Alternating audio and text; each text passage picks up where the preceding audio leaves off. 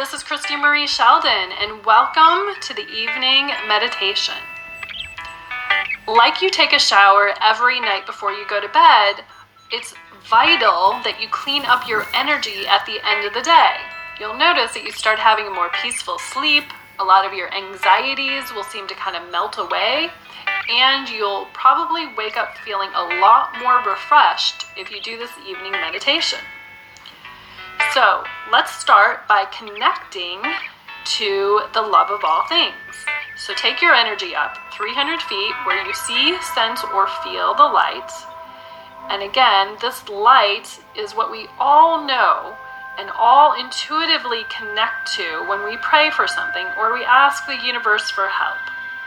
And so I'm going to ask you right now to connect to this light, the love of all things, the love for yourself, the love for humanity, the love for being on the planet. And we're going to ask this flow to start opening and coming into your head. So if you imagine, for some of you, you might already have the door open and it's starting to kind of flow and shower down into your field of energy. If you haven't opened the door, just open it or turn the flow up so that the love of all things starts flowing into your crown, increasing your connection to this higher vibrational energy. So allow this light, this love, this peace, this joy to start coming into your crown, opening the connection, and washing away anywhere where you disconnect, or anywhere where you don't want help from the universe, or anywhere where you feel that you can't be guided or you shut down your guidance. Okay, and allow this light to come into your crown and open all those things up again. And allow this light, this higher vibrational love or above light, to come into your third eye, washing away anywhere you don't want to see the truth in all situations. When we see the truth through loving eyes, we generally have compassion for ourselves and others about what the truth really is. You know, at the end of the day, we're all trying to do our best down here. And uh, if we, you know, do lower vibrations, it's usually not that we're bad people, it's just that we have some wounds that might need to be healed. So allow this light to kind of come in so that you can see the love and have the understanding of the truth in which you're seeing in front of you okay? And allow this light to go into your ears, washing and clearing away anywhere you might block yourself from hearing the truth or hearing guidance. So ask the love or above energy to come in and wash away any blocks to hearing the love in all things. And allow the light to now come into your throat, opening it up. Any like anger, frustration, fear, resentment, that you might be holding on to about what you did or didn't communicate throughout the day. And allow this light to come into your heart. And allow this light to open your heart to feeling that higher vibrational love or above energy, the love in all things. And allow it to wash away anywhere you feel, again, resentment, panicked, afraid, fear, any lower vibration, apathy, guilt, shame, any of it. Next, allow this light to come in and wash away anywhere in your stomach area where you don't feel safe. Allow the love of all things and the love or above energy to come into your stomach area, washing away anywhere you're not congruent with who you want to be and how you want to show up in the world. and allow this light to come into your root, opening up anywhere you feel that you can't stand in your power, that you can't do what you want to do. So allow the lover of all things, the love or above energy, to come into your root, kind of opening up your ability to see what path to take, to know and be guided on what the solution to your seemingly insurmountable problems might be. And allow the light to wash through your hips and your legs and into your feet so that you move in a very grounded, guided, love or above kind of way. So that you are following the energy of love versus following the energy of fear. And allow this energy to wash all the way through you into the center of the planet and connect to the place where it feels very safe and secure, where you feel like you're just being hugged, where you feel like you're just being uh, held, where you feel safe. And there's a cool light that happens right here. So bring this dimensional light, this love or above energy, this love or above force, if you will, this love in all things kind of energy that the planet wants to bring into you, and allow this, like an elevator, to just come right back up your feet, your hips, and into your heart. And now you are connected from above and below in the energy of the love of all things, a higher vibrational love or above energy. And see your heart like a big central sunshine and allow this light to radiate out all the way around you 360 degrees like a big, big sunshine and fill your field with this energy, this cleansing, abundant, loving energy, and uh, just see it washing away any other debris that you picked up from your day. So, sense that right in front of you is a big elevator. Some of you might see it, some of you might just imagine it, and some of you might know it. However, it comes in your senses is perfectly fine however it shows up for you. We're all wired differently as far as our intuitive senses. So just sense an elevator right in front of you. And I want you to push the button and I want you to open the door. And I want you to notice that there's a garbage can in this elevator. and I want you to think about something today that bothered you. You know, maybe it was a communication with somebody.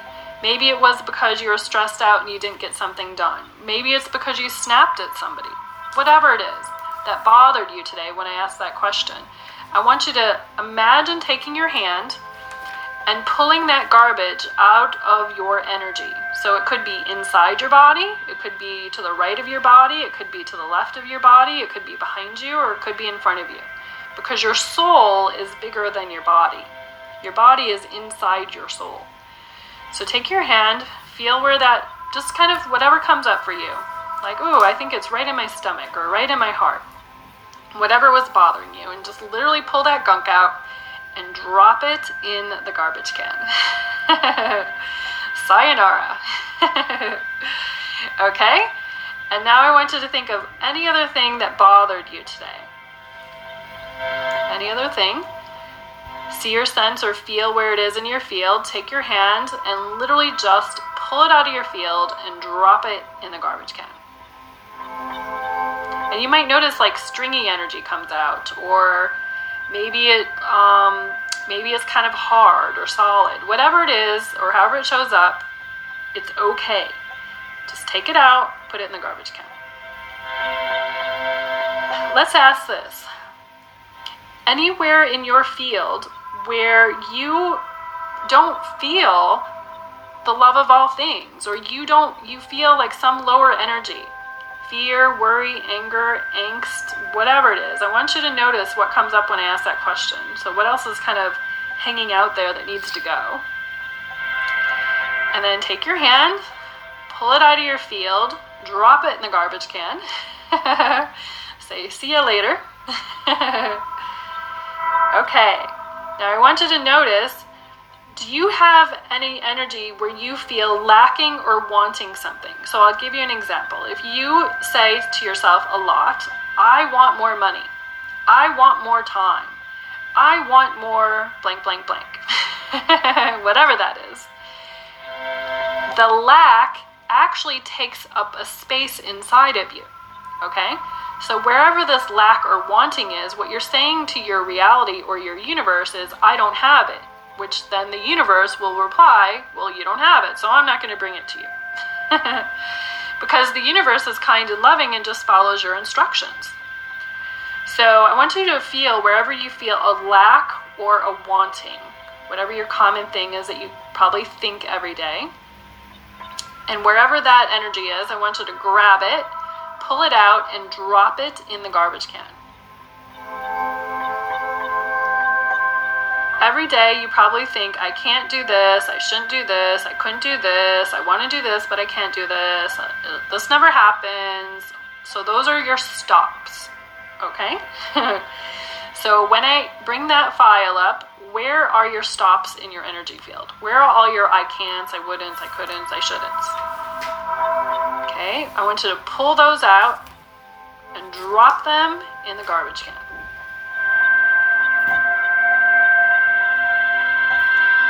Right, now anywhere you don't feel worthy. So if you ever say to yourself, well, I don't really deserve this or this or this, and you might not say it out loud, but you might beat yourself up. You might say, oh, you look like crap today. Or, I don't think I deserve to go ask my boss for a raise. Or, I don't think my mate really likes me very much today. Okay, those are worthiness issues. So, wherever you don't feel worthy, I'm going to ask you to light that up. Take your hand, grab that energy, and then drop it in the garbage can. Okay, so any other place where you feel out of communication with people, you know, usually our greatest um, problems are usually with other people where we feel misheard or not understood, or we might have some place where we don't like them and where we think they don't like us. You know, people are the mirrors to what's going on in our own reality, right? We attract certain people who might do certain things to us, or we might attract certain people who are supposed to teach us how to stand really in our power, you know, or to say no to something. So, whatever these relationship blocks are that kind of come up when I bring this up, I want you to feel wherever you feel those, grab them with your hand, pull them out of your field. you don't know need those uh, energies in your field at all, and drop them in the garbage can. Okay, and while you're at it, any other thing that comes up that really just annoys you or is frustrating or blocking you, I want you to take that, take it in your hand, pull it out, drop it in the garbage can.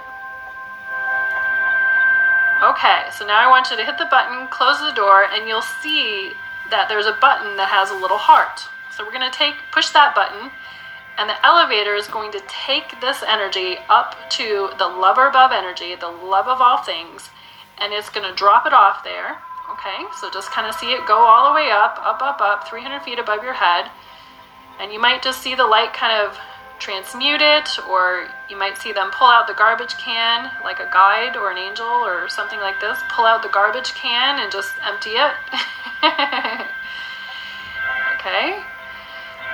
Next, I want you to see or sense that there's going to be a gift that comes into the elevator. And this gift, I call it the Love or Above gift box. And it's filled with all the solutions to the things that you let go of. Okay? Because some of the things that you let go of were, quote, quote, a problem to you, right? And so we're going to fill you back up now with the energy that's basically the opposite of it.